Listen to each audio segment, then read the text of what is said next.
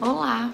Eu vim aqui para comentar o post que eu coloquei no meu feed hoje sobre as coisas que acabam com os seus sonhos. Como hoje é segunda-feira, dia de reiniciar né, as metas e objetivos da semana, eu vou falar sobre eles, ok? Então, algumas frases que a gente ouve por aí que eu acho que é importante a gente refletir se elas correspondem à realidade mesmo dos fatos. Primeira delas: Não tenho sorte, as coisas não acontecem para mim, sou azarado.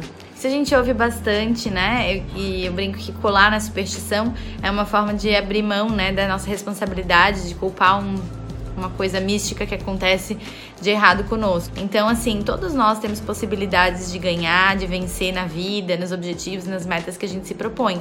É, tenta não terceirizar a, a culpa quando as coisas dão errado. Tenta refletir qual a sua participação nas coisas que te acontecem. Que outras atitudes você pode tomar para modificar a sua sorte. Fica a pergunta, tá?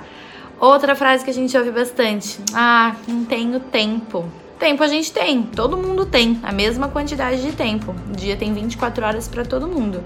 Mas você sabe aproveitar bem o seu tempo? Com o que você tem gastado o seu tempo? Você investe tempo em alguma coisa ou você gasta o seu tempo com coisas que não são importantes? Essa é uma outra pergunta bem interessante. Às vezes a gente coloca a desculpa da falta de tempo, mas na realidade quem quer de verdade arranja um tempo. A gente acorda mais cedo, a gente come mais rápido, né, ou encurta o horário de almoço para poder fazer uma atividade física, ou acorda mais cedo, ou chega um pouquinho mais tarde, se organiza diferente, faz no final de semana. Quem quer dar um jeitinho, né? A gente encontra tempo para as coisas que são importantes pra gente.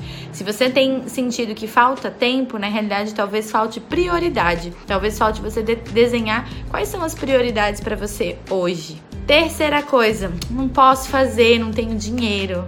Claro, gente, todos nós temos as nossas limitações financeiras, só nós sabemos, né, a real condição financeira em que a gente se encontra. Porém, a questão do dinheiro é a mesma questão do tempo. Com o que você tem gasto o seu dinheiro? Você investe o seu dinheiro ou você gasta ele em coisas desnecessárias? É bem importante fazer esse, essa reflexão, porque às vezes a economia, né, de, em uma outra coisa vai lhe trazer um grande benefício em outra. É o preço e o valor que a gente dá para as coisas. É engraçado como às vezes para comprar uma pizza ou para fazer uma tatuagem as pessoas não acham caro, mas para pagar uma sessão com um psicólogo acham caro, ou para pagar academia acham caro. Então o caro, o barato é relativo, depende do valor que a gente atribui àquele produto, certo? Pensem sobre isso. Quarta coisa, ah, eu não tenho experiência, como é que eu vou fazer?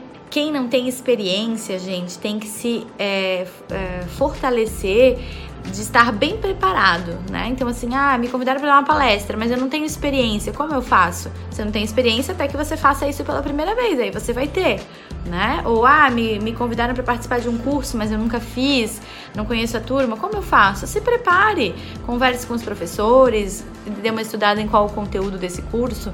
Não é porque você não tem experiência que aquilo não é para você.